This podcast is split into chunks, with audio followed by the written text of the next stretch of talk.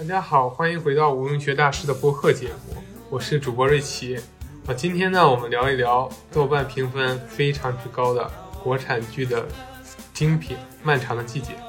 今天不是我一个人，邀请来了我的老朋友小 F。然后听我们播客的朋友呢，如果有印象的话，我们早期最高播放量的那期金庸的《射雕英雄传》，就是我们两个人合作的。然后时隔可能得有，呃，一年多的时间吧。然后他可能又会再次现在回到我们的这个直播间。然后欢迎小 F 同学。然后我的个人鼓掌，毕竟只有现场只有两个人。然后我们今天聊《漫长的季节》。然后小 F，你是什么时候看的《漫长的季节》啊？是当时首播就看了吗？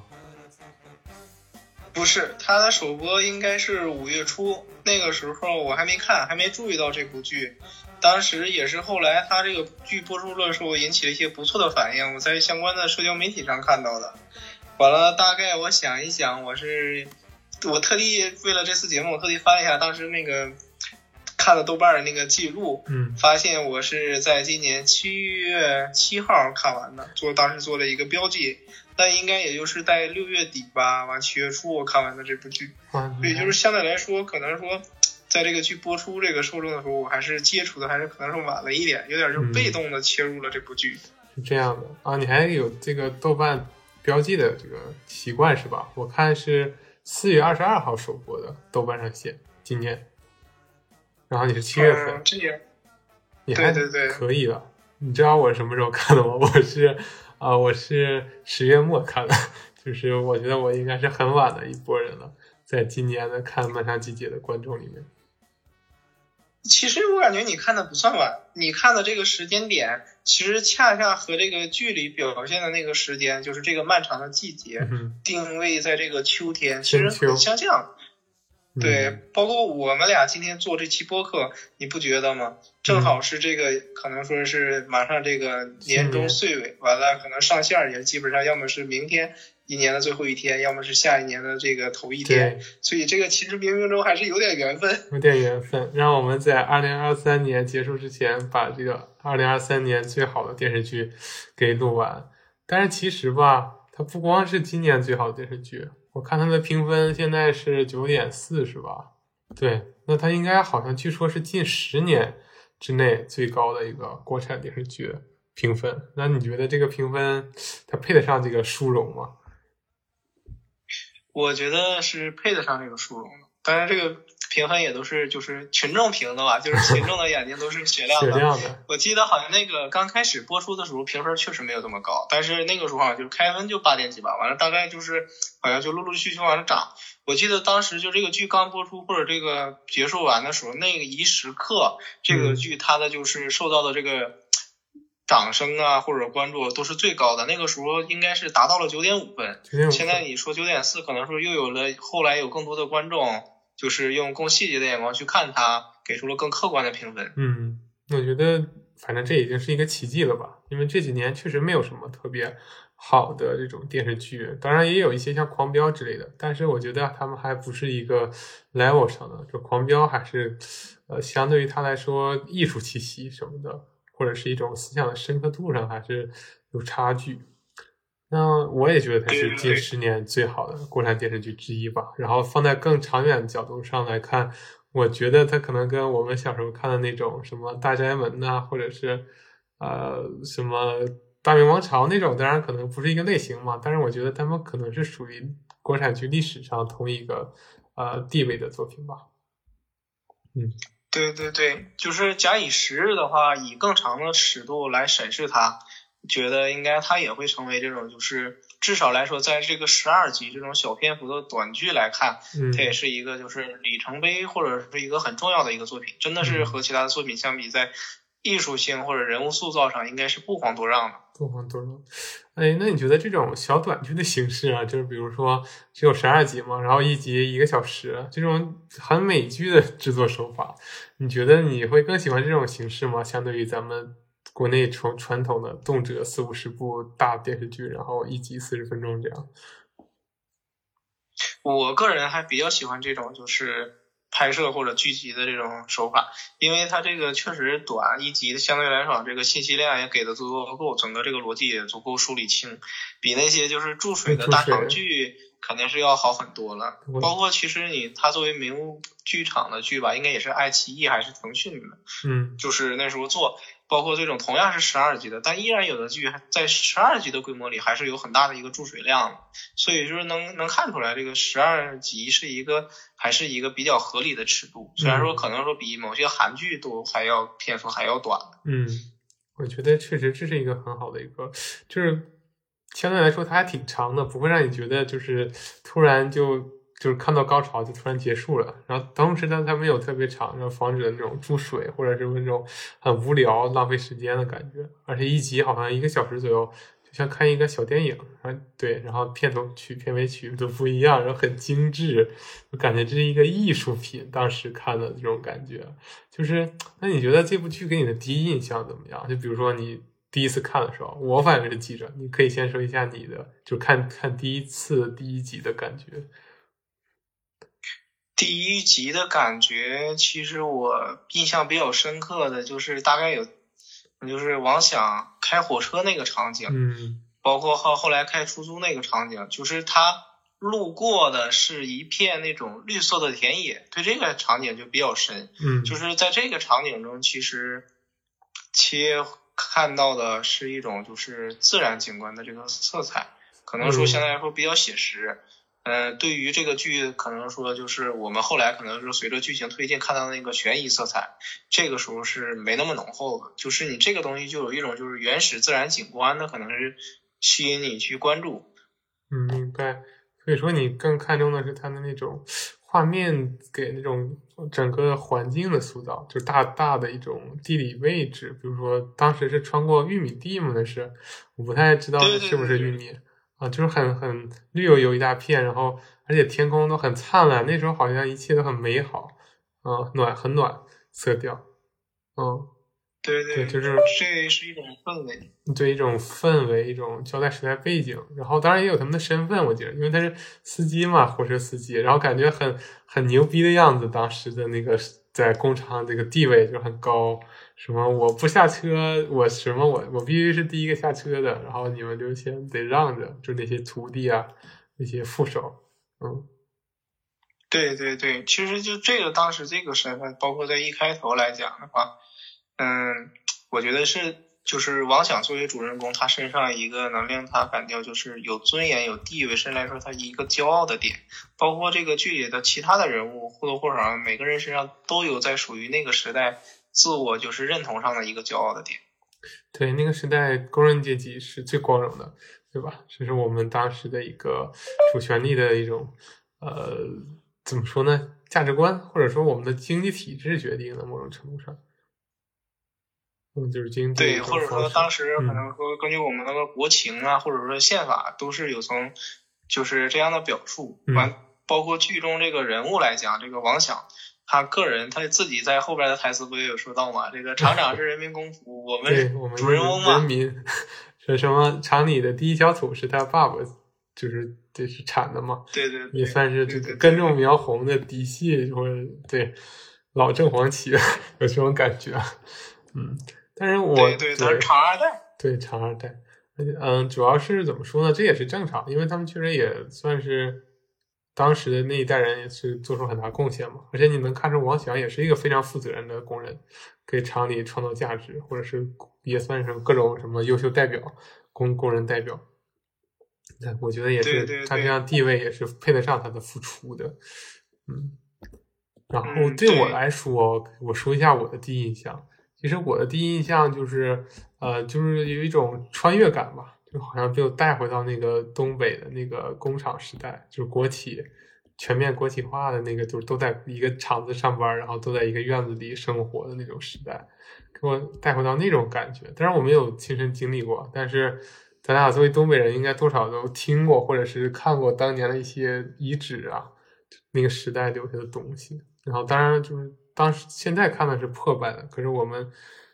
到电视里会发现它都火起来了，就有一种穿越感，这是我的第一印象。然后，但是最震撼我的第一集是为什么？我觉得这个剧好像不简单呢？就是就是最就是在结尾那段，你还记得王阳他没考上大学吗？然后他让他的哥们儿去大学里去给女生就是搬行李嘛，新生报道，然后他就百无聊赖的坐在那里，然后听歌嘛。然后结果当时那个沈墨突然出现，像洒进生命中的一缕阳光一样，说同学什么什么楼怎么走啊？哎，然后当时那种 怦然心动的感觉，哎，也很打动我。但但但这还不是最最让我深刻的点，而是在这之后，一切都那么美好，然后包括那个音乐嘛。就是音乐，当然也也挺好听的。然后其实描述的还挺美好的，但是他突然突然的就就转场了。你记得那段吗？就你明明是充满阳光，冲着那个大雪的那个地方，还是沈默的这个身影，结果突然一转，然后整个人就变得在大雨之中，然后脸色变得特别凝重，特别的，就是心事重重，然后就是那种感觉，然后再到最后，然后。王想在餐桌前做的那些什么酸菜炖粉条，然后要吃饭嘛，然后然后说什么儿子什么什么，就那个人回来了，就大概这个意思。第一天给你找到，然后结果发现，然后对面坐的是一个浑身湿透的，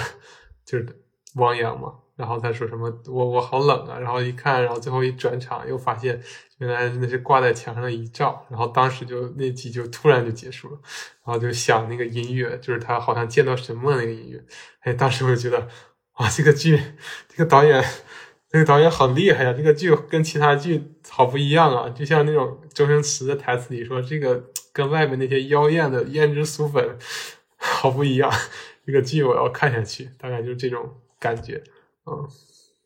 对对对对，他这个结尾的这几个段落呀，包括转场什么的，一下子就把这个悬疑的这个线就给拉出来了，就能推动着，就是这个，我觉得应该作为观众就很想知道他后续是怎么推进的。是，我就想知道这究竟发生了什么。嗯，就感觉一切美好的背后突然就破碎了，然后好像整个家庭好像也因此就崩塌了，就是尤其是王王。我想他的那个生活状态就是孤寡老人的感觉，哦，重点是这种爱情的破碎感。我们知道一定是那个爱情导致的，对吧？因为他已经给我们那一瞬间就转场了，从阳光到那个浑身湿透那种下雨的感觉。嗯，我就想知道这个爱情最后怎么样了。因为那个女生就是那个女主啊，就是沈墨找的，就是很干净的那种长相嘛。对，然后我就觉得，对，嗯，这么干净的长相，总觉得 他会。会破碎，或者是他会给王阳造造成伤害嘛？因为王阳一看就是那种傻了吧唧的 那种大男孩的感觉，嗯，然后那种特别干净的那种角色，反而你会发现他后来其实内心中有一些更灰暗或者是更复杂的面，我感觉，嗯，然后果然后来是不太不太一样，是这样的感觉。那我们说的完了第一集的感觉，那你觉得就后续的剧情发展？嗯，你会觉得就是越来越吸引你吗？就是因为它是多多线叙事嘛，一方面它是讲了过去的故事，就是呃过去的故事还分呃两条线嘛，一条线是凶案发生之前，然后往他们那些人的故事；一条是凶案发生之后，就发现第一具尸体之后所有人的反应，然后还有第三个时间线就是现在，就当下他们在就是二零一七年去。重新寻找这个凶手，你觉得这种这种叙事结构你是怎么看的呢？是不你会觉得很乱吗？或者说它反而很清晰？嗯，相对来说的话，它一开始可能确实存在这种就是不太适应，因为它是那个，就像你说的三个年代，就是可能就是凶案之前和凶案发生时，大概好像这应该是九六年、九八年。完了，后边那个年代应该是一六年，差不多。我记得这个时间线好像是这这这三条。对他这种就是一开始确实存在这个不太适应，但是相对来说，随着可能说可能说渐入佳境吧，因为整体这个导演就是确实很很很懂，很懂。嗯，他这个懂就应该是懂得就是怎么抓住这个观众的心，所以这么来觉得的话，还是后面是能接受的，并且确实就是能看得下去。嗯，他就是总是有那种就是特别有巧思的这种衔接。对呀，感觉怎么想到的？好厉害呀！就是他那个每次转场都很很很恰到好处，就很丝滑，德芙一样丝滑，让你觉得就很对，然后又有的时候又有点小意外，但又觉得在情理之中。嗯，就是哎，这个导演，嗯，你说。之前看那个当时这个剧播出来时候很有热度嘛，就有一些大媒体去采访这个就是导演，就是辛爽，他自己就是当时我记得好像说呈现了一个就是点，就是啥呢？他会一天十二小时的高强度工作，就是去剪这个片子，就每一帧每一帧的剪，就是可能说就是直到播出，或者说直到有人跟他喊停了之后，他才能彻底停止，要不他就会不停的剪，就不，我也觉得应该是这种就是力争完美的这种。要求，嗯，或者说他的状态，就是他给他给观众呈现了这么好的一个作品。我觉得现在这么负责任的年轻导演好像也不是很常见，嗯，而且还有天赋问题是，这是他的第二部长片吧，或者长剧吧，除了《隐秘的角落》以外的第二部，之前好像只拍过那种音乐的那种综艺的片子，嗯，那这不能说天才的这种 爆发，然后你也知道。他是这个音乐品味很好嘛？你能从那个片头片尾曲听出来。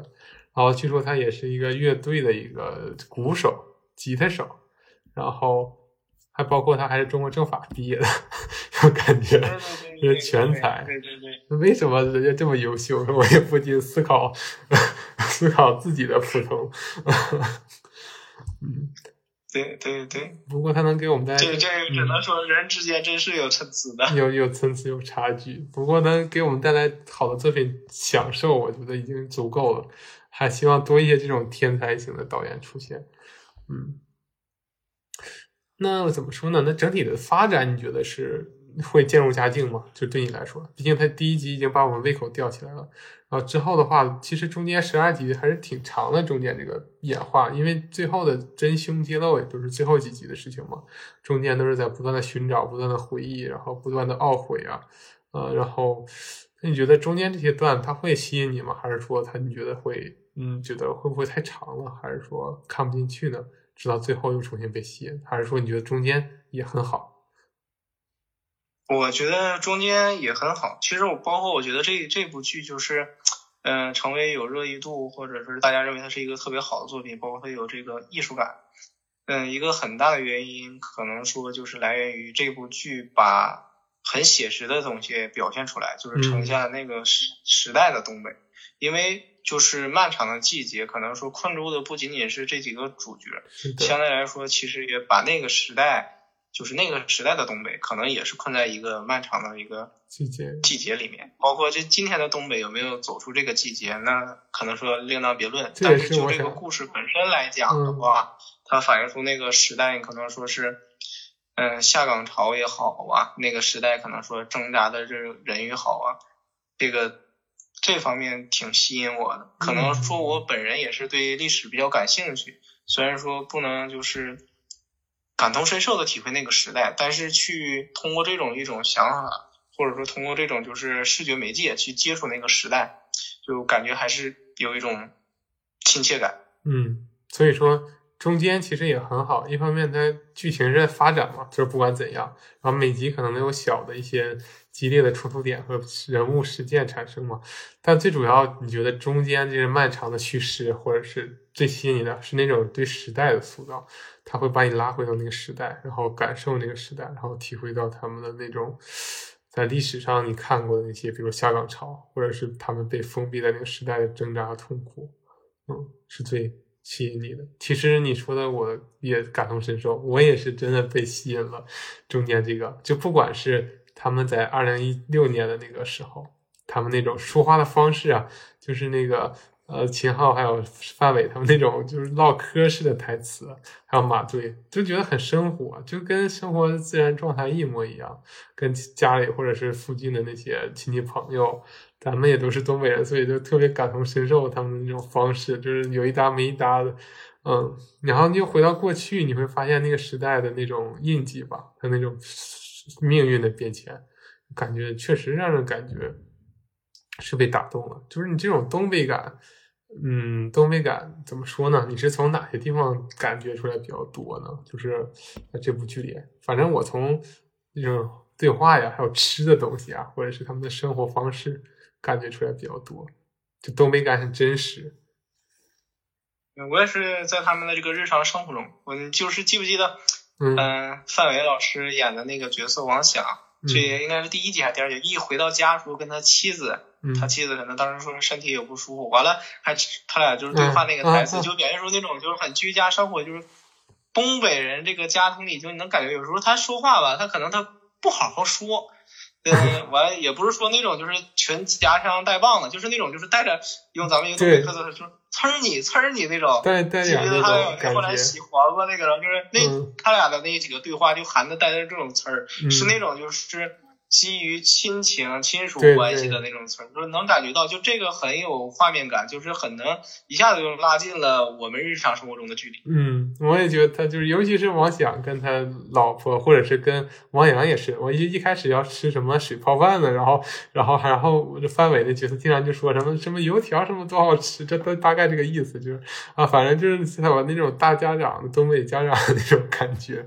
体现的特别好，就特别关心你，但是他就是不会。好说 就非得呲你一下，啊，我也不知道呲用普通话怎么翻译，哎，就是用那种，呃，就是非得小小的说你一下，哎，就大概这种感觉，但又不是那种责备，嗯，那就有点对这种感觉。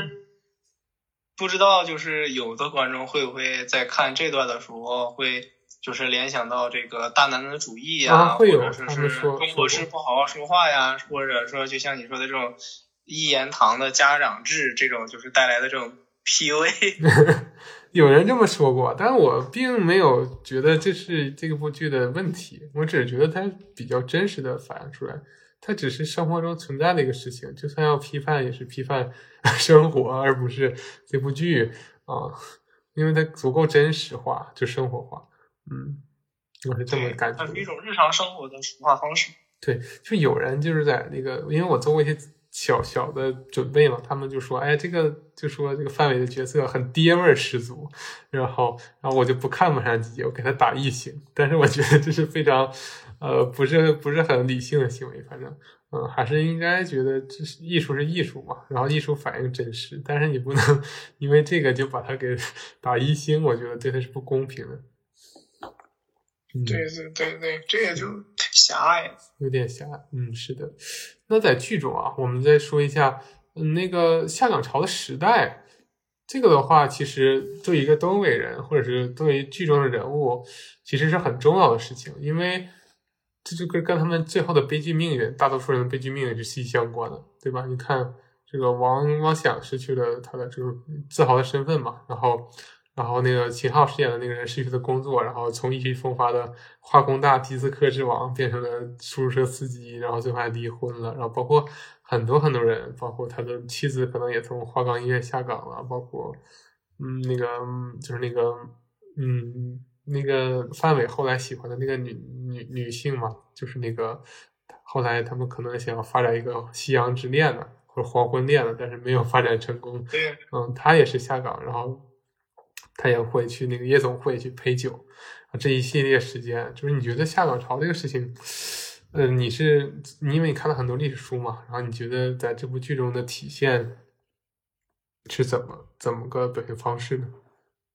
或者说你觉得有什么他们展现的特别好的地方吗？这部剧跟其他的形式比起来，我觉得可能还是把就是那个时代一些人的这个经历融入到这个。剧里面嘛，就是还是这种就是社会现实感，就是面临这个时代的这种就是命运也好啊，或者说那种历史的宿命感，或者是无力感。因为在那个就是下岗潮，你能看到就是他同时也面临的就是国企改制改革，在这个在那个年代，就是你会看到就是工人去下岗，还能看到就是。有人侵吞国有财产，包括这里边也呈现了那个厂长，就跟我说所谓的被那个就被市纪委去查，或者说被那个公安去提捕等等，包括那个你看他们在下岗之后，就是东北人可能是基于他们为了生存也好，或者基于他这个乐观精神也好，他们去从事着以前可能说不想去从事的，被迫的或者是主动的去。迎合市场，去走向比如说就是个体这种经济也好，或者说参与到就是当时的这个社会大潮也好，就是去做这个司机呀，或者是包括他后来那个就是喜欢的那个应该是巧云吧，嗯，去当时还去那个去夜总会去坐台，包括那个就是有人骑着车。就是也不是骑着车，是她老公当时她老公骑着车驮着她和她孩子接她从夜总会下班，就这个场景也都是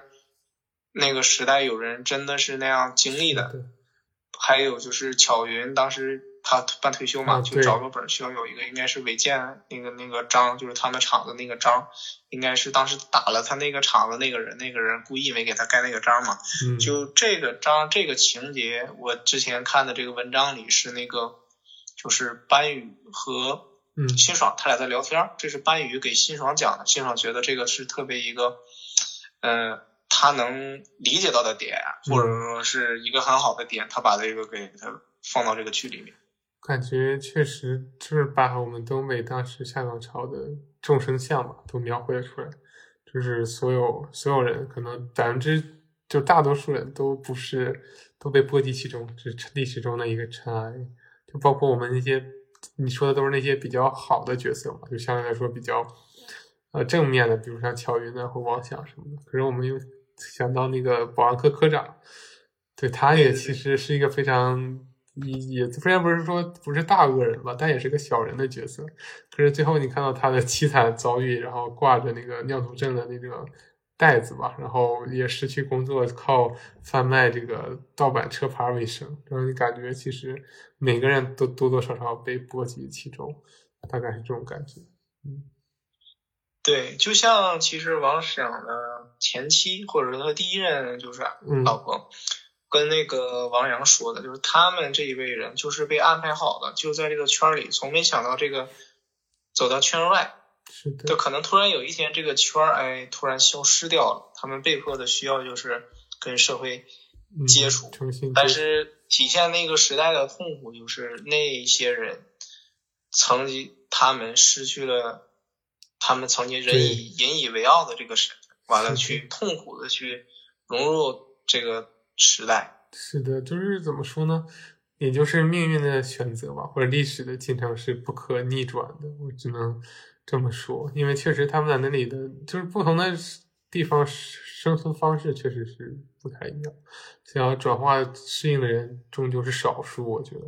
嗯，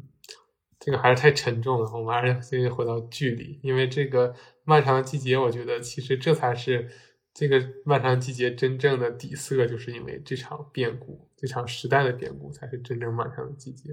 当然了，也有小的漫长的季节嘛，就是说王想的这个失去了自己的家人，对他来说也是漫长的季节，直到找到凶手释然的那一刻，可能才真正结束啊。啊，但是真正时代的这个季节，就像你一开始说的，它有没有结束，也是我打个问号。对于我们的这个北东北地区，嗯，毕竟我们的经济很大程度上还是在受当年的这个余波的影响。嗯，我是反正我个人体验是这样的。那说回剧中，呃，那其实我们刚才说的，其实这部剧很吸引我们的是里面描绘的生活状态，还有当时的这个时代的众生相嘛。那你觉得这里面的悬疑案件到底重不重要啊？就是这个案件是真的有必要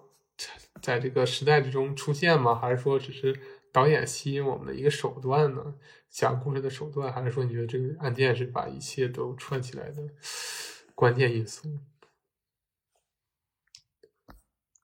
嗯，这个很难说，但是这个它是其实它是有原创剧本的，或者说原创小说的。嗯，在那个小说就叫那个《凛冬之润》嘛。嗯，它那里面其实这个关于这个悬疑的案情写的是更多。嗯，但是辛爽。看看到以后，或者说和那个编剧、制片人的商量之后，又把它改成了一个现在我们呈现的这个作品。嗯，就像有的豆瓣网友说的，就是把一个四五流的小说变成了一个 国产顶级的这么的一个剧集，就是无疑是非常成功的。这也是就是相对来说，可能跟原作可能说都存在一种就是断裂感。对，所以针对于这个悬疑案件在这里面重不重要？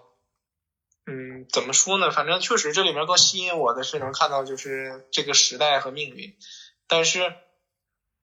作者把这个悬疑给它分摊到这个剧情里面，我觉得可能还是也是一一种就是嗯嗯，就是吸引观众也好啊，或者说它是一个切片，带我走，带我们走进就是这个时代。对，就像你说的，虽然我们更喜欢这个时代的，更喜欢去看它呈现这个时代，他们怎么说话，怎么生活，或者是那些真实的场景，但是总需要有一个切片，对吧？一个具体的事儿带着我们走，那我们总不能把我们扔进去，然后漫无目的的游荡，就像流浪一样，总要跟着一个导游吧。我觉得这个主线就是跟着这个案件，然后跟我们一起体验这个不同人，比如说年轻一代他们的这个爱恨情仇，然后包括。中年人的这种痛苦，然后还有他们到老年之后，在二零一六年的这个后续发展是怎么样的？所以说，我觉得案件确实必不可少，而且很少有比这种杀人案件更能吸引观众注意力，然后跟着我们一起走下去的这种方式了。在这个就是这种电视剧这种形式里面，那我们在讨论一下剧中的一些更具体的东西吧，比如说感情线或者人物关系线吧。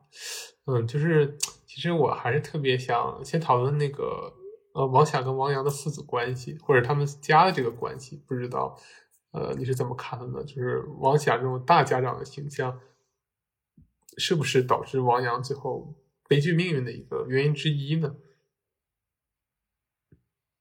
就什么都想管，什么都想控制，就是都是我说了算了，然后你给我进场，大概这种感觉，什么不要去外头。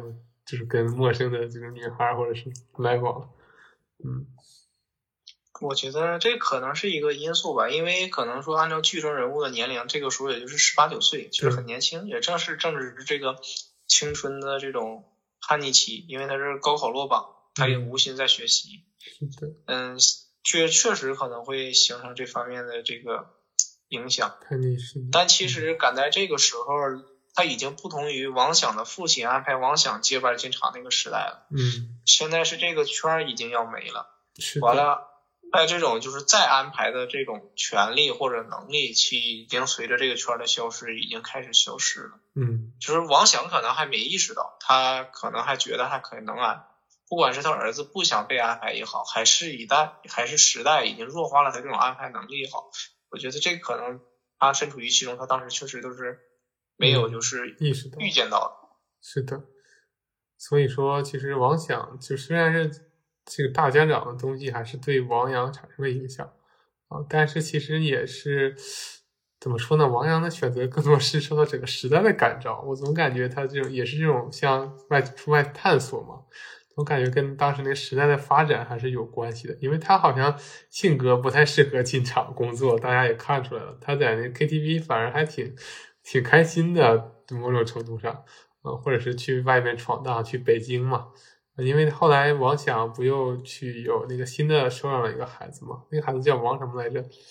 王王北，王北对吧？让王北，然后他就特别支持王北去北京，因为他可能也是懊悔他曾经给儿子带来的这种限制吧，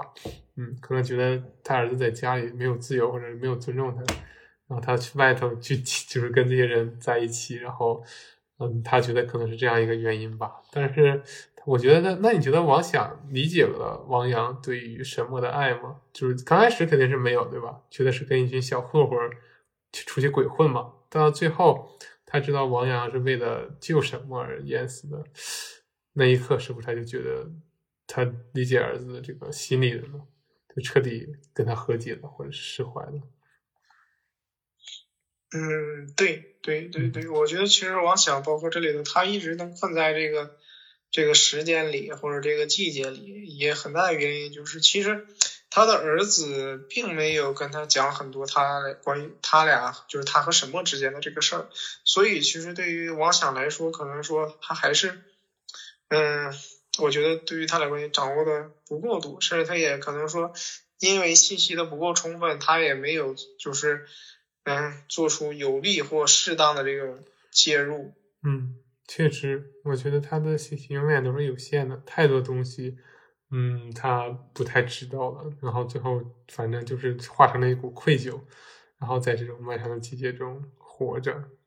然后，当然了，往北也给他生存下去的动力嘛。嗯，就是照顾那个弃婴嘛。嗯，不过后来真正让他走出季节的，还是这件事情的放下。那我们能再顺着说一下，嗯，王阳跟沈墨的爱情，就是他俩之间的爱情，我觉得怎么说呢，像是一种互相救赎的感觉。嗯，或或者说，至少是沈墨是希望得到王阳的这种救赎的，因为王阳是来自一个相对啊相对圆满的家庭。嗯，虽然他的父亲是一个大男子主义，但是对他的爱也是无比真实的。嗯，然后而沈墨出生在一个畸形的、破碎的、扭曲的家庭，然后他受到那样的虐待。然后我觉得沈墨，嗯，我就不知道沈墨到底爱不爱王阳，还是只是想从王阳那里获得一种他缺少的东西。当然，爱情这个东西本来就很难去定义，我是这么感觉的。然后同时，王阳又爱什么什么呢？是他那种出淤泥而不染的。那种圣洁感吗？或者是那种脆弱的被保护欲？反正我是这么感觉的。我总觉得他俩之间的爱情怪怪的。嗯，关于他俩的这个爱情，啊，其实我我也我也说不太清楚。爱情这个确实不太难说。但感觉在剧里相对来说，可能确实着墨不不算多。因为其实可能是汪洋对沈墨来讲，可能确实有这种就是。嗯，一见钟情的感觉，而沈墨对他来讲，我觉得可能是还是存在这个就是就是日久生情的这个一面，因为确实汪洋对他很好，就是很照顾他，就是给予他曾经所谓获得的温暖，包括他俩一起看电影，嗯，跟他说成为他的一个应该是新的这个亲人吧。我觉得在那一刻来讲，对于沈墨来说是很感动的，包括最后他选择就是。能去放弃自己的这个家庭，完了去保护沈墨，完以至于献身自己。其实他这个，我觉得他这个小伙子对于他这个爱情是真挚，非常勇敢和执着，也是敢于牺牲的。是的，那我觉得我狭隘了。确实，因为这王阳愿意用生命去拯救沈墨，证明他的爱情并不只是见色起意，或者是怎么样，而是出于一种少年的这种真挚的、热烈的情感吧。就我不管说是是是不是因为他年轻，但是他确实是用行动做出了答案。嗯，那沈墨的话，我觉得我也不应该苛责他，是想从王阳身上索取嘛？我觉得这是很正常的，这也是爱的一种形式。因为其实每个人也都寻找与自己互补的人，所以说，嗯，他们的爱情确实是还是值得被祝福。只可惜并没有一个特别好的结局，因为 剧情的阴差阳错吧。嗯，现在说一下，就是就沈墨，嗯，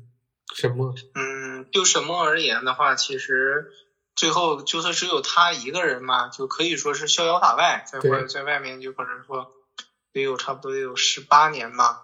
嗯，但是他这种逍遥法外是建立于就是他的弟弟，包括这个王阳，就是为他的这种付出。我觉得吧，沈墨他是一个就是念情念义的人，所以说这十几年来对他来说应该可能说。也承担了很多，就是他的内心应该也应该也很不好受。对，很虽然说他一直是始终是一种清冷的脸。对，所以说找的演员我觉得还蛮合适的，就是那种气质嘛。嗯，那包括最后是张静初扮演的成年版，我觉得也算一脉相承了那种冷清的气质。嗯。对对对，嗯，就是那种淡漠的感觉，确实是，哎，这其实可能正是因为那种淡漠的感觉，才让我怀疑他对汪洋的爱吧。但是也许他的爱，这爱是藏在内心更多一点，他是像那种想抓住这种爱情作为他最后的生活的希望的那种稻草的感觉。嗯，对，可能是比较克制。嗯，比较克制，而且他也觉得自己可能不配得到特别好的爱，因为他被他大爷那种性侵过嘛。他们年轻的孩子，尤其小时候有这种经历，会有这种心理阴影，觉得自己肮脏什么样的，这种心理上的这种呃罪恶感。但其实并不是他的，就是罪过。嗯，嗯，对，确实是这个样子。嗯。那这里还有一个非常有趣的点，就是另一位灵魂人物，我觉得我们一直忽略了他，就是彪子，就是秦昊饰演的彪子，我真是太喜欢他了，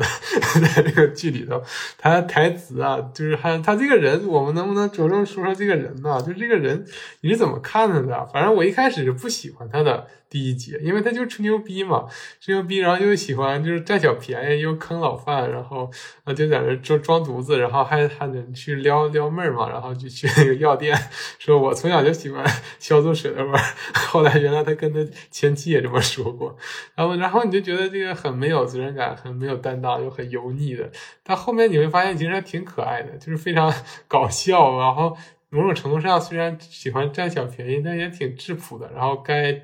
就比如说去帮大家的时候也帮大家，然后对自己妻子也算是一直比较，呃，也算是比较真爱吧。对他的妻子也算比较照顾他，但是他确实，你说是时运不济也好，是性格不好也好，还是说这个能力有限，确实他跟他的妻子最后真的走向了一个非常悲剧的结局。就是当然他最后也放弃了嘛，但是其实两个人本来。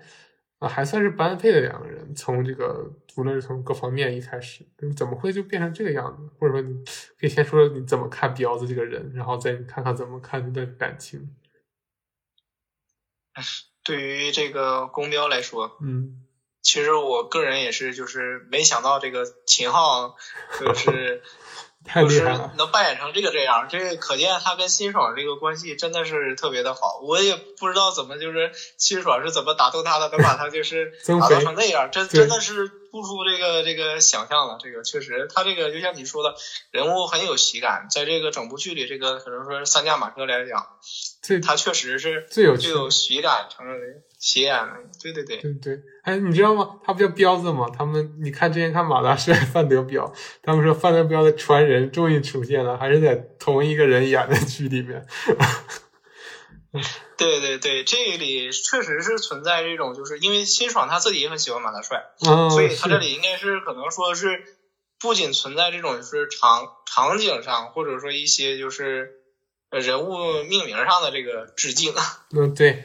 我觉得那种精神致敬，就是那种灵魂层面的致敬，就是哎，那你就让我就想起了他跟范德彪真的好像那种咋咋呼呼吹牛逼的感觉啊，嗯，然后就就就还要关键时候不靠谱，然后但他又是个好人，又是个善良的人，然后就想对自己爱的人好，然后这真的是一脉相承啊！你这么说，那我知道导演创作的这个灵感来自于哪儿了，嗯，就来自于马大帅的里的范德彪。这个角色，嗯，就真的，但是我觉得也算青出于蓝而胜于蓝吧。虽然是来自于他，但是跟他还是挺不一样的，而且更也很出彩。同时，又不完全是也是灵魂人物。嗯，对对对，这个彪子的身上，你看他是九十年代的这个大学生，完了这一点来讲，其实一直是他身上的一个比较骄傲的点，也是他自身身份的一个点。是啊，但是他确实就是他后来就像那个他例如跟他说，咱俩怎么把日子过成这样？其实他确实是他身上曾经有这么骄傲的身份，九十年代大学生应该说很珍贵。是，但是你看分到厂里来讲，嗯，可能说因为一些就是原因导致他被下岗了。但是他被下岗之后，他的这个生活其实是没有起色的，就是相比于可能说同时代的那些工人来讲，其实他这个起点啊。他要是更高的，但是他依然把这个日子过成这样，这确实是我们对他的人生感到惋惜的一点。包括他后来就是中彩票了，完了结果结果他去世了，就是在中彩票一刻去世。你就觉得导演很残忍，这一刻你有没有觉得？嗯，确实确实很残忍。但是我觉得可能是，如果就是像我们通常说的，在一个人物身上，就是如果他 H E 了，可能。就引起不大，就是我们对这个人物的更多的联系。对对对，正是因为有这样悲剧的结局，尤其是这种在最人生的最高光时刻突然死亡，才让我们对他的彻底留在了我们心里。要不然他可能只是其中一个，就比如说跟马队这种级别的角色。当然马队也很好，但是但我觉得宫彪正是因为他的死亡，让他超过了马队的重要性在我们心里。然后他的妻子跟他这爱情，我也觉得很很纳闷，就是怎么好好好的人，就是爱情就是过成这个样子，这是让我对爱情和婚姻都产生了极大的思考。有的时候在讲一个人幸福与否，这个爱情或者是他事业 是不是真的有命运的安排啊？真的是也很难理解两个如此风华正茂，或者是要文凭有文凭，要长相有长相，要能力彪子，我觉得年轻时候工作能力也还好吧？啊，怎么就 变成这个样子？我觉得真的一言难尽呢，只能说，只能说这是也许真的是无法用逻辑去解释，就像。他的妻子在看到彪子尸体时候这么说的：“他说，你如果还有机会，是不是可以再过一遍，看看能不能变得更好？”那我们就说马队吧，马队也是那灵魂人物。那个拉丁舞一跳，这 个他那个音乐你知道吗？他那个跳拉丁舞那段音乐，还有包括他们在 KTV 里那首歌，我我听完之后，我脑子里放了一天，然后还有那个马队那个骚气的那种骚气的动作，哎呀，太。特别性感，我感觉就是马队这个人物，你是怎么看的？还有他这个人的这种转变，他是很骄傲的人，你也知道，刑警大队队长嘛，然后未来的办公这个警察局局长，如果没有意外的话，本来应该是他的，而不是他当时那个副手的。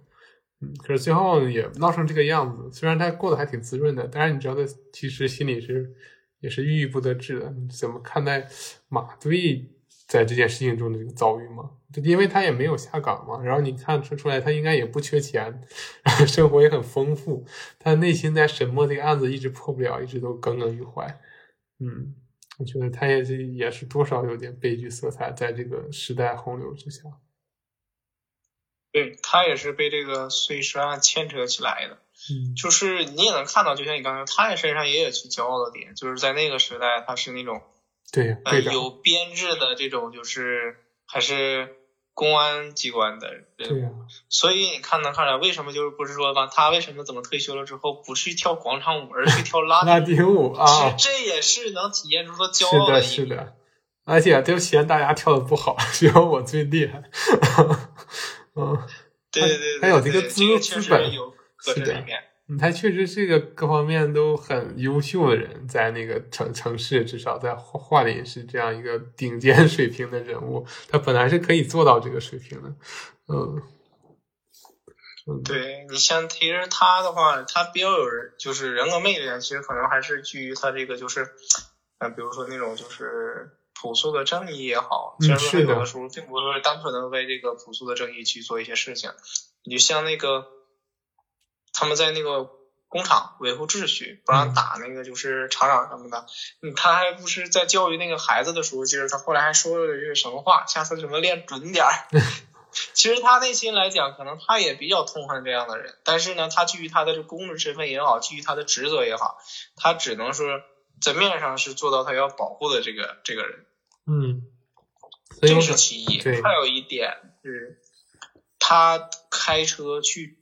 找那个大爷什么？就是他大爷叫什么来着？沈栋梁。对，沈栋梁。在这之前，他那个局长还跟局长发生了争吵，因为局长是不让他再调查这个案子，让他去弄那个富豪失踪案嘛。虽然说他们之间是相互关联的，但是对于警方当时的警方来说，他们是不知道不没有关联上的。他跟那个局长吵了一架，然后说自己开车去找这个沈栋梁，并且还给沈栋梁打了一顿，因为。当时那个可能是沈栋梁或者唐培阳说的好像是死无对证嘛，认为是死默死了，但是没有没没有人证啊，只有那个沈默自己也没报案，只有他看那个照片能推断出来，他曾经就是性侵，就是可能就是嗯。嗯性侵或者说猥亵了这个嗯。嗯沈默嗯，完了他利用他。就是给他，就是可能就是给他打了。我觉得这个就应该是表现的他不是警察身份那种，但是基于他作为一个人，我们看见这种就是不公平或者作恶之事，他本能的一个反应。对，我觉得他是有这种作为警察的最重要的正义感，而不是仅仅说为了升职而去破案。我觉得这是他，呃，怎么说呢？他他就是最后没有成为局长的一个原因，但也是我们为什么这么敬佩他的一个原因。就是为什么觉得他的形象比小李，小李这个后来成了局长更加高大？因为小李就单纯的是一个纯粹的这种怎么说呢？嗯，就是一个执行者，纯执行者，我感觉，嗯，就是服从命令，然后办事儿。至于什么人性啊，什么正义啊，跟我没有关系。我觉得大概给我这样一种感觉。嗯，小李的话吧，就是在他可能身上，他更多体现的是一个。我觉得可能就是技术官僚，对，完了他表现就是他身上那个人格魅力是所有隐藏于他技技术官僚这个层面以下的，就是我们作为观众在这个剧里相对来说能看到的地方很少，不多，或者说我们是感受不到的。包括他可能说是后来还有一场跟马顿还有一个曾经的这个队友。同事去吃的这场饭，嗯，是就可以看出来，他整个人其实来到这个场合，他可能说其实是不想来的，但是碍于马队的这个面子，他是不得不来的。嗯，所以说其实就很尴尬，看起来浑身浑身不得劲儿，看着当时看那个场景，就是他们一起吃饭，然后他们互相之间也就很不对付，但又不能撕破脸皮，毕竟当年那个关系，啊，然后自己还在，但是后来也算是撕破了吧。后来有一次就是爆发嘛，说你们就不要再查了之类的。那段时就有一次大概这么说，在临近尾声的时候，然后后来马队不就中风了嘛？对吧？中风之后还想通了，想通之后，算小李也算是承认自己的当年的失误了，也算是，反正也算是。当然，我承认他是一个好的警察，就是在能力上，我相信他其实没有问题的。那个案子也不是完全因为他嘛，他也可能。确实是一个很难破的案子。当年他应该也是很优秀的警察，要不然也不能升上局长嘛。一听是破过很多大案子，但是他对于这件案子的这个忽忽视啊，或者是对当时一些嗯，对应该被保护的人，他没有重视，他可能还是只是哎，对吧？为了这个 上升而做了更多的事情，而不是为人民做更多的事情。嗯，那最后我们再谈谈这三个人加起来吧。就这三个人的革命友谊，嗯，他们之间的化学反应，我觉得还挺有趣的。就是王王想，然后这个马队啊，然后彪子，嗯，就是王想在过去一直是跟随着马队的这种形象嘛，因为马队占据着破案的主导权嘛，在就是年轻的时候。但是后来 我感觉，怎么到后面，他的现实生活中。范伟这个王想成了这个团队主心骨，然后马队和彪子开始给他打副手了，就这种感觉。嗯，对，确实是这样。我觉得这个可能跟这个本身来说，这个剧本这个首先这个王想肯定是第一主角，再有就是跟马队他退休了之后，他这种就是公权力或者说公职身份的这个消失，给他带来的就是可能说在这个案件这个主导权上。或者在这个后续这个调查的这个启动来讲，他可能就是显得是更配合王想一点。嗯，确实，因为王想最后通过破案，可能确实他跟警方的这个互动是在体现在这个马队上面，因为毕竟马队曾经是公职人员嘛，有这个身份，包括跟这个小李啊他们都打过交道的。嗯，对对对，是。所以说，其实哎，主要我觉得还是王想的这个心理的是过最过不去的，然后其次才是马队。然后再次才是彪子，彪子其实对他来说没有那么重要，因为彪子其实这件事情可能没有直接关系跟王阳的死，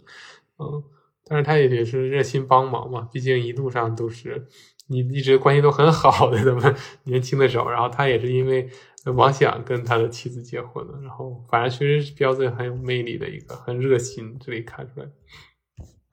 那这个人物关系的话，就其实这些都是主要人物了，还有一些小配角，我们可以简单的说一下。就比如说殷红，还有沈墨的弟弟，就那个聋哑弟弟，就他们还有那个港商嘛。你说这些人的话怎么看呢？就是沈殷红，我觉得他，嗯，他我觉得他其实就是也确实挺爱慕虚荣的，然后因为这个事情也把自己的那个朋友算是出卖了吧。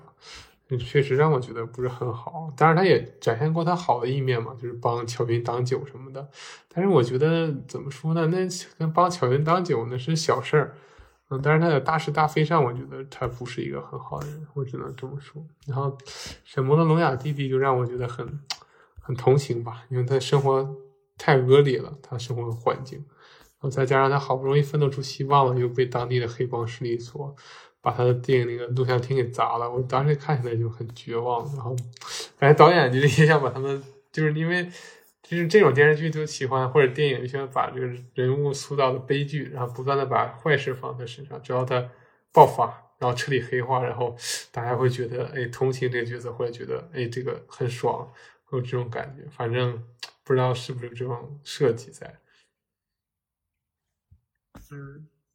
关于殷红的话，他确实这个人就是爱慕虚荣，包括来讲他出卖他朋友，其实完了就属于因为他的朋友曾经还能帮助过他嘛，他在车上不，其实他确实挺农夫与蛇的，也挺恬不知耻的。最后后来还拿那张支票啊等等，虽然到最后被那个沈墨给他打死了，但确实是哎，他帮那个就是巧云来讲，我觉得可能是这有可能是基于他们都觉得。他们都是这种，就是坐台的，可能说这个身份，觉得他们就是互相那啥，这个可能是体现他，就是他甚至来说，有可能在这个身份表明，你可能基于这个身份，他们认为同等身份，他选择去帮助小云，也有可能他基于是，他觉得巧云比他的身份还低，所以他是帮助他是一种怜悯。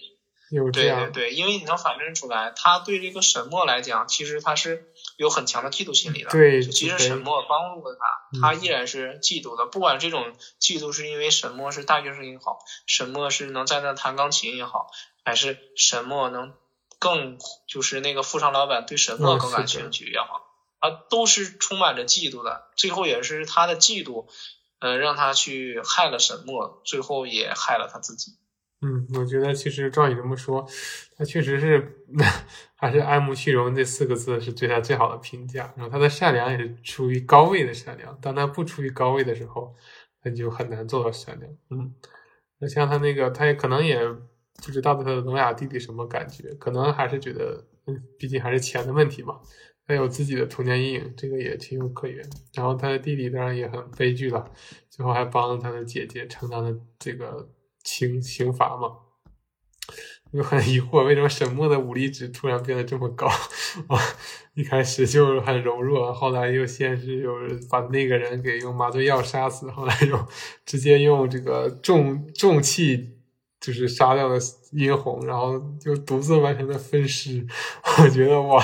那个医学院出身的这个基本功这么扎实吗？因为想想她这个小女生一个人干这么多事情，我觉得一个男生可能都比较难。我觉得，嗯，可能也没有办法，必须让他去做嘛，因为他是这个受害者。这种越是柔弱的人受到伤害，可能才有这种反差的效果。我觉得在这种电视剧里，嗯。在这里面，你提到他的一个武力值，其实他这种武力值在原著里武武力值更高，他杀了好多人，比这杀的人要更多。你看过这已经是那个辛爽把他给削弱了。削弱了。这个情节确实可能说逻辑啊，或者说和他想表达的故事没有关系。不是趋同的，所以说他已经削弱了他的武力值。厉害，因为可能就是在这个我们可能像你看来，怎么他可以突然变得这么强，把这些人都给 收拾了？有的人本来就这么强，我低估了他，对不起什么？嗯，反正我觉得这里就是演员的表演，我就觉得没有必要再一个个说了，因为我刚才已经提到了，就觉得所有人都很出彩，就是所有人，包除了刚才我们提到这些三人组啊，还有这个。啊，他们的妻子啊，包括这些小小孩啊，包括各种配角，比如说，嗯，像那个保卫科科长，就是那种小人的形象，还有后期那种转变嘛。也算是表现的淋漓尽致吧，然后还有很多呃，比如说像什么大爷，我觉得也是非常 非常演的非常好。因为我后来听别人说，这网上说的大爷说，之后有粉丝就是跑到微博下头留言，就说要把他抓起来，然后就这种感觉，然后就感觉特别的，就是演出那种毛骨悚然的那种猥琐变态劲儿，嗯。然后反正就是这个，就是每个人都很像真实的，就演的像真的一样。建议查一查，嗯，就是这种感觉。就是我们不会把他当成范伟，或者我会不会把这个人当成秦昊，而我会把他当成王响，当成马队，当成沈墨，不是当成彪子，就是就是这种感觉。我觉得这个角色超越了演员给我们日常生活中带来的这种感觉。因为很多演员，你知道他演谁都是自己嘛，或者说他出名之后。大家看他永远都是那种感觉，可是在这里所有人都抹去了自己的痕迹，我是这么感觉的。嗯，包括巧云也是啊，巧云当然演技很好了，就那个演员。但是之前我看《父母爱情》，我一直以为他所有角色都是德华那种，就是那农村妇女的那种就很彪的感觉。但是我发现其实并不是这样的，他可可以很细腻，然后包括。在隐秘的角落里，他完全又是另一种感觉了，就就演的很像南方人，让我感觉好惊艳啊！我就低估了他们的水平，一直都，嗯，对，我觉得刘琳老师吧，在扮演这个中年女性这方面，其实给演给就是同龄或者是在这个演员行业的这个从业的这个演员，其实他树立了一个标杆。哦，原来他这么厉害！我也是在这一次就是看了这新爽两部作品，才发现他真真实水平的，嗯，确实是这种。中年中年女性角色的这种顶尖的水平，那表演就不细说了。那我们说说其他啊小东西吧，比如说一些小的小心思，比如说音乐。音乐我觉得就很很好，但是我不太懂音乐啊。但是你知道导演是摇摇滚乐手嘛，或者是他肯定对音乐特别有研究。包括一开始王阳看到什么那段音乐，包括好像后面出现了蓝色多瑙河是吧？有一段，然后。好像，还有一闪一闪，就是小星星，小星星那个我印象很深刻，就是什么他大爷，就很变态，这个音乐加的，我就感觉很诡异。明明是那种充满着慈爱的音乐，然后结果，然后什么他大爷跟他在一起，然后给他就是整整理衣服还是什么的吊带啊，我有点忘了。然后，哇，那种音乐响起就很很变态。导演真的是，呃，很很懂如何。把握这种心理上恐惧感，嗯，反正我是这么觉得。对，在配乐上确实就是导演就是下了很大的功夫，这跟他以前确实玩音乐有。很大的这个就是这个可能说这个背景啊，或者说影响，哎，不过我觉得这是好事儿，因为可能既往这个导演他是可能找专业的这个音乐人，而这个导演恰恰他既能导呢，还懂音乐，其实他这个就是能巧妙的配好，就是这个 BGM 啊，或者说怎样能给我们更好的一个体验。其实我个人就是相对来说对那个应该是王阳死那个他们在操办王阳的那个。就是丧事，把照片挂在墙上，在那个前后响起的那个 BGM，我就觉得这个印象很深刻。啊，这点我还真忘了，但是我可以回去听一听。那应该是最后几集，第十集、第十一集的事儿，差不多。嗯，大概是那样。就具体的我也记不太清楚了。就其他的这个配乐，嗯，我没太，其实我没太认真听，因为可能说就是因为到，尤其是片尾曲，我听的。没咋听，大多数都觉得片就是到片尾曲这块没有这个，是的，是的，没有这个剧情了。完了，我这边就听的不是很多。完了，可能是片头曲吧，它这个片头这块有的时候会有那个跟那个就是正片的内容相衔接的地方。完了，这个呢，我可能就会就跟着听了。但是关于这个音乐这上面的这个解读。没什么，确实没什么见解。这方面，这个个人的这个基础啊，还是太薄弱了，就是说不出个什么对子午寅卯了。关于这方面品鉴，还是这个，还是就是专业的，太太大了。没事，我们尽力的。我只能说我们尽力的，而我们擅长的是，哎，更多的专业的历史啊，什么剧情啊，人物塑造啊。哎，还有时代背景，这是我们专业啊。我们进入我们的下一个不专业的话题，就是两个惊艳的舞蹈场面。我还是想提一下舞蹈啊，这我也不会跳舞，呃，但是我觉得这舞蹈场面真的是画龙点睛的作用。嗯，因为感觉把东北人那种乐观的精神，我觉得点出来了。然后尤其是最后一场，第一场舞蹈马队那个骚气的拉丁，这个我觉得是人物塑造，或者是导演就想玩一下。这个我觉得可以理解。然后最后一场，他们我我把那场叫做“死亡之舞”，就是死亡之舞。因为你想之后就是那个公彪子就挂了嘛，然后马队中风了，然后王王响也经历了人生的一个重大的转折点。然后当然那场上一场，然后之前也是压抑的，压抑到极点的一场爆发。然后我就觉得那场真的是算是整个情绪的高潮点了吧。我至少我对我来说高潮点是那块，而不是最后。最后，那这是一种释然的感觉，就啊，我放下了。人家真正的揪心，或者是哎呀，就是 激动，或者是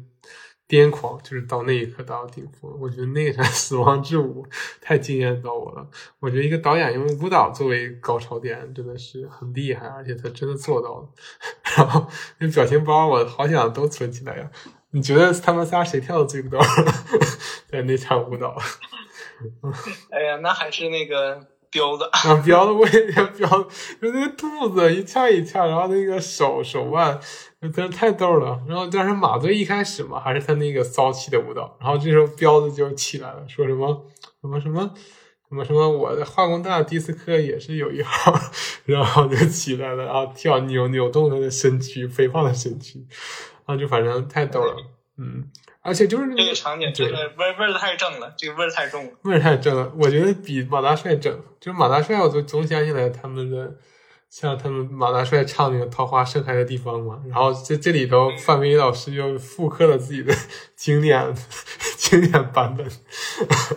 同时也复刻了一下。我感觉哎，真的是一脉相承，这东北文化的这个经典之作，真的是跟马大帅之后。又重新出现了，让人感觉很欣慰。然后就是你觉得这东北文艺复兴啊，近几年不也经常出现吗？然后包括小说，还有很多影视作品，然后包括之前什么《钢的琴》呐，什么《白日焰火》呀，那都是更早一点。你觉得东北真的文艺复兴了吗？就是他这些学术作品、文学作品啊，就是影视作品。因为咱们之前不讨论过嘛，什么华文文学嘛，就是哈佛大学那个王德王德峰，是叫王德峰不？王德威。对他去研究这个就东北文学，还请那个那个叫什么来着？就是那个那个平原上摩西那个刚才你提到的作者双雪涛，呃，应该是双雪涛吧？还去参加平原上的摩西是双雪涛，大概他那个他那个应该是短篇小说合集，但是大概是今年年初吧，还是去年年底？我记得好像是他也被就是有那个就是同名电视剧上映，那里面其中参与者还有那谁呢？董子健、董子健、海清和那个谁和老舅，嗯，保持老舅。哎，那你看那个，你觉得跟这个《漫长季节》比起来，肯定是评分有差距。我也看到了，你觉得差距在哪儿呢？你指什么的差距？当然是影视作品和谁的？就是《漫长季节》和《平原的上的摩西》。嗯，这种差距。我觉得可能还是来于这种，就是对命运的描写，被历史宿命感的这个就是烘托吧。就是社会写实这一面，在这个平原上的摩西感觉不是很深刻。哦，我没有看过那个，并且对平原上的摩西那个我也没看完，因为看了开头就后来看不下去。对对，他们说很慢没看完。就是就是我感觉，我这种比较可能说来自于豆瓣这个评分，也确实他俩豆瓣评分相差比较那啥。就是《漫长季节》，它既有深度，又有趣味性，还有这种悬疑性，就是那种刺激你的点，它也有；然后搞笑的点，它也有；然后深度它又很深，然后情绪也很饱满，就能同时做到这些，真的很不容易。就是东北文艺复兴，你觉得它还会继续复兴吗？还是说它只是一种伤痕文学的一种表现形式？我觉得我们好学术啊。嗯，这文艺复兴，其实文艺复兴确实这两年可能说对这个东北这个就是的一种嗯称呼，这可能说既体现在就是东北在文艺方面这些就是人才的这种就是呃知名，就是有很多这种就是东北籍的这种嗯呃文艺人才。对，嗯，或者说他们就是参演了很多作品，或者有很多反映东北就是这个巨大的这种社会现实的这种作品，这确实包括文学也是，就像那个好像是，就是东北文艺复兴三杰是那个谁来着？双雪涛，嗯嗯，班勇和那个郑完，应该是叫郑完吧？他那个就是班勇，本次也是参与到了这个就是漫长的季节这个剧本的这个创作里面，也是这个是。彪子就是秦昊给引荐的，他和那个辛爽有很多的这个就是思想火花的这一个碰撞，包括郑完应该是之前有个小说叫《胆小鬼》，应该是被改编，也是改编的吧，成了那啥，是那个欧豪演的。其实能看到，就是关于东北这块儿还是比较就是受到这个大家的这个关注的。嗯，确实应该是形成了这种，就是这种被称之为文艺复兴的这种潮流，就是它以可能说以一种破败，或者说人们就是关注到这块的土地和人群，嗯，重回人民的视野。嗯，是的，它是这样一种状态。但是未来这个走向，因为我其实离，哎呀，离这个就是文学圈或者文艺圈也很远。嗯，不好说，但是其实我觉得就是东北这片土地，嗯，它所就是哺育的这个人也好啊，或者说是这种就是文艺作品也好啊，我觉得应东北这块土地是很有生命力的，就是将来应该还是应该是能看到有更好的作品，或者有更好的作家，包括等等其他行业的这个就是文艺工作者，这个应该都能看到。但是相比于就是也是希望就是在将来的作品能看到是东北。不是从那种从上世纪八九十年代一直延续到这个今天这种就是伤痛的这种衰败衰落到振兴的这一个逻辑，就是希望它有更好就是的一面呈现在将来的这些就是作品也好，或者说是体现在这个东北人的这种精气神里面有更欣欣向荣的一面。我觉得我都想鼓掌了，虽然就是会影响听感，但我觉得真的。说出了我心中想说但一直不知道该怎么表达的东西，就是我觉得我们身为东北人，然后我们对自己的家乡肯定也觉得可以更好嘛，因为经济确实现在不是特别好，在全国发展中，而且也是我们曾经是有辉煌的时期，然后我们每次看到这种剧，就感觉。一方面确实能怀念起那个往昔岁月，一方面又感觉为什么我们总在挖掘自己的伤痛，而为什么我们还没有真正的走出这个伤痛？就好像你说的，我们希望未来能看到更新的东北的这种题材作品，不是只限于挖掘伤痛，而是说我们或者说我们只是苦中作乐嘛。毕竟我们这些总是在这种喜欢的乐观精神，但是乐观精神的前提是我们 其实本不应该乐观，按照。大家的这种认知，但是我们反而很很乐观，很擅长于乐。我们东北人，不管是做呃这个直播呀，还是做这个什么社会摇，还是说小品电视剧，嗯，所以说就希望我们能真正的走出去，就好像电视剧最后说的嘛，就是我想放下一切之后，又穿越回了苞米地，就是你说的，让你一开始心潮澎湃。被感染到的那个场景，他看到了当年开火车的自己，然后对自己说：“向前看，别回头。”那你是如何理解这句话的？然后你觉得我们东北人现在真的做到了吗？或者说我们还在努力吗？嗯，关于就是这一块儿，其实也可以延续刚才的那个点，嗯，就是。觉得就是现在吧，就是像这个东北的这种，就是可能说经济比较落后，区位优势也不明显，嗯，这种就是衰败或者人口流失这种了，和它的这个就是现在获得的这种关注度等等，它存在一个巨大的反差或者是落差，这种落差哺育了现在的这个文艺复兴，嗯，但是从我们是。这块生于斯长于斯这块人来讲，还是东北这块土地来讲，他自身来讲，就是也都希望他在这个土地上所呈现的这个面貌，或者说文艺复兴，在将来能有更多的这个嗯可能性。嗯嗯，下一个这个漫长的季节的话，其实我觉得它可能有可能确实下一个就是漫长的季节这样的就是现象级的这作品，嗯，有可能还会就是是。嗯，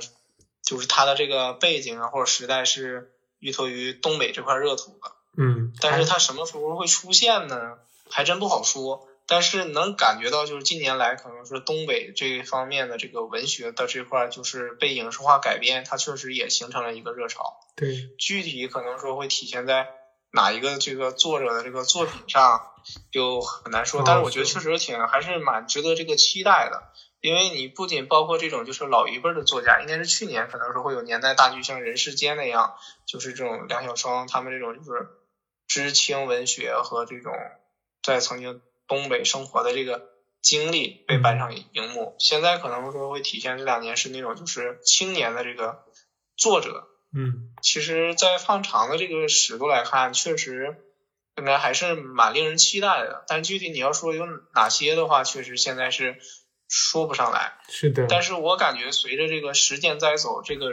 就人们的审美和关注点，它总是在变化的，就是总会有那么一个时刻，就是作者生产出的这种作品和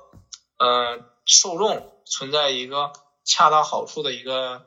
共鸣。那这个时候，我觉得应该就是一个下一个这种漫长的季节这种现象级的作品会出现，它呼之欲出的时候。是的，我觉得这种东西就是不是我们能够靠所谓的逻辑或者是商业的这种分析去完全预测出来的。如果真的能那样的话，那为什么 遍地不就是漫长的季节，而不至于说十年出一个这种感觉？嗯，感觉非常难得，就是真的是需要天时地利人和吧。就是就算辛爽导演自己再拍一个东北题材，我觉得也不一定，或者说很有可能会。逊于《漫长的季节》，嗯，然后我当然我也很期待他下一部作品，因为我觉得他不会局限于东北了，因为上一部作品《隐秘的角落》是放在广东嘛，我觉得南方的感觉拿捏的也不错呀，当然东北的会更好，嗯，然后我觉得他下一个应该会尝试更多的东西，我就超级期待他下一部剧是什么，就我一定会去，就是这这两部作品我都是后知后觉，但他的下一部我一定是。打算第一波看的，希望他不要让我失望，就至少要保持那个隐秘的角落这个水平，我就已经很满意了，就不一定要达到这个漫长的季节，嗯，保持这个九分左右九分的水平，我觉得在我心里我就可以给他买会员什么的，都都都愿意了，嗯，当然了，对他要求很高啊，没办法，因为起点太高了，嗯。对，辛爽导演确实这样，他这个转型的做是说这两部作品真的是好，这确实是可能说有很多这个以前就上了岁数的导演，可能说他有很长时间这个积淀去做出就是像这样的这个作品，而他直接就现在就交出了两个非常就是令人就是满意的这个答卷，是的，那肯定是我们对他的期望就是也会比较高，甚至来说下一部这个作品来讲，压力就大。对对，他可能会压力很大，包括我感觉这个新人导演应该他也是属于那种就比较完美主义的或者精益求精的，他也知道他这两部作品给了观众特别好的一个感觉，他下一部应该也会更审慎。但是确实我感觉他的下一部作品应该还是应该可能会还是一个好作品，就是现在也没有特意去查他下一部会要拍什么。那暂时好像不知道，不过我愿意给他一次发错的机会，虽然我没有什么话语权，但是作为观众。我觉得不可能每部都拍的好嘛，嗯，我觉得他就算拍的相对没有那么优秀，可以接受，但是总希望，哎，寄托寄托在他一个人身上，就是承担着所有中国观众电视剧的希望，总感觉怪怪的，他压力会很大的。我也期待他拍电影，主要是因为电影其实他那个真的好有电影质感啊，他的这个电视剧，这不比电影差，很多电影导演都做不到这种感觉。嗯，所以我觉得他拍电影和电视剧应该都会值得期待。嗯，那漫长的季节我们就先聊到这里。这里还要再插播一个新的没有准备过的话题。你觉得就是《繁花》有必要聊一下吗？就是未来啊，这等它完全放完之后，因为我知道你是这个胡歌的粉丝，算是吗？我记着当时还挺喜欢看他的《琅琊榜》的。嗯，这个这个还真是，因为那个时候确实他可能说《琅琊榜》是给了他翻红机会，或者给了他和剧中的角色一样有一个重生的一个时候，那个时候我确实是比较喜欢他。嗯，但是是不是粉丝呢？我我我还真不好说。但关注《繁花》，其实《繁花》来讲的话，我确实是很。在之前我很期待这个剧，但是《繁华》就是君，他的原著是君宇成老师的吧，拿过毛东文学奖。我曾经我确实翻阅过，但是我没有看得下去。呃，我之前这两天也看了那个《繁花》的第一集，看的就是上海话那个版本，我也觉得那个很接地气啊。但是我现在才看第一集，后续因为其他原因还没有继续推进，但是后续应该这个剧可能会往下追下去。因为可能最近可能也没有太好的剧了，但是也希望就是王家卫这个导演拍的这个不要让我首部电视剧吧，也希望他这部剧能爆。但是我感觉他这个他这个剧不好拍的，就是能感觉那个氛围其实也也有那种时代感，氛围也很艺术化。但是我感觉他这个剧，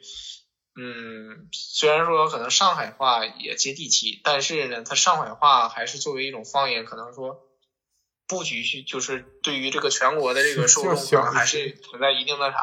所以我感觉这剧好像爆的可能性不是很大，但是这个剧本身的这个就是审美水平啊，我感觉应该因为你知道王导这个肯定是那啥，就是有保证，小资绝对精致，哎，但是我我精致用的太对了，对，但是我我看了五集嘛，但是确实我感觉算是渐入佳境吧。我不是那个没有说强，让王导给我钱，那我太荣幸了。嗯，但是就是渐入佳境，我觉得就是第三四集比一二集好看，然后第五集还还反而就比第 第三四集还又好一点。我感觉是这种感觉。嗯，确实就是一开始有一股小时代。的感觉，就第一集的时候，有点那种浮夸浮夸风，就是那种很很爽文的感觉。第一集多少给我点那种感觉，然后后来，但是到三四集到第五集，我就感觉，哎，好像有点有点对对路了，嗯，尤其是他把那种，就是他们经常会展现那种上海人之间那种生活生活气息，啊，就是他们自己就是吃饭呐，然后聊天呐，然后那种感觉，哎，那种就很吸引我，感觉。有点王家卫以前香港那种感觉，反正先期待呗，我们到时候看看吧。嗯，但是如果完事之后，我我我其实已经做完了一期博客，但是是对我对他的这个早期评价嘛，就是对他前五集，然后还有对他的展望，然后打算等他播完之后，如果他还 OK 的话，我们会看看能不能做一期。如果到时候比较感兴趣或者有时间的话。这是我们的一个预预告，可以。对，我希望大家能再次见到小 F 老师，想见他一次，我们上次可是隔了一年多。那那我觉得今天时间确实有点长了。没事，因为大家都很忙，主要是我，我是这个播客的这个主持人吧，算是主理人。然后我这个是颠沛流离的两年不到两年时间，我觉得想稳定的更新，其实也是不太容易的事情。反正今天就辛苦小 F 老师，我们整整录了一分二一个小时二十分钟，我估计又要创纪录了。我回去查一下，那我就是先这样，就是回去喝喝水，然后我们好好享受一下元旦假期，然后争取下次再什么时候再聊一下。好的呀，希望听 听众朋友们多多给那个 运气多多的这个关注。让他涨涨粉，涨涨听量啊，对，涨涨听量，然后希望大家对多多评论，然后把我们几个主播都都都变成这个网络这个知名这个叫什么 KOL。好了好了，就到此为止今天的话题，然后期待我们更多的节目。好，再见，朋友再见。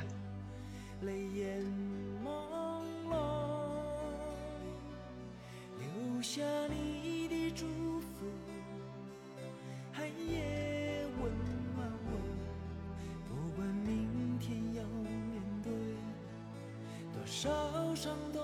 和迷惑，曾经在幽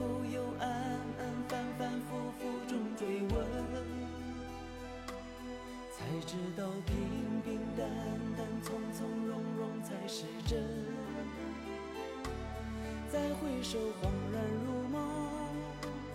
再回首，我心依旧。只有那无尽的长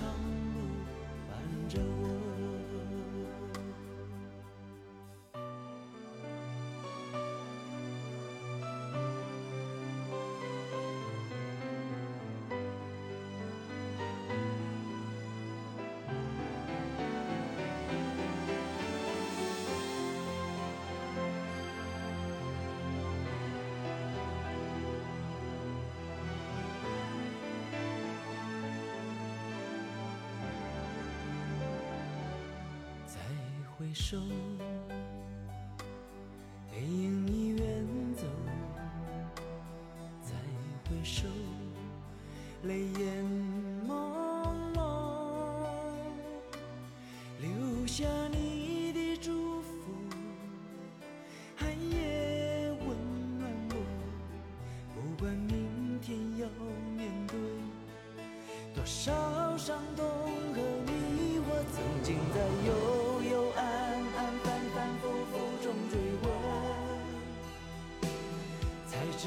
平平淡淡、从从容容才是真。再回首，恍然如梦；再回首，我心依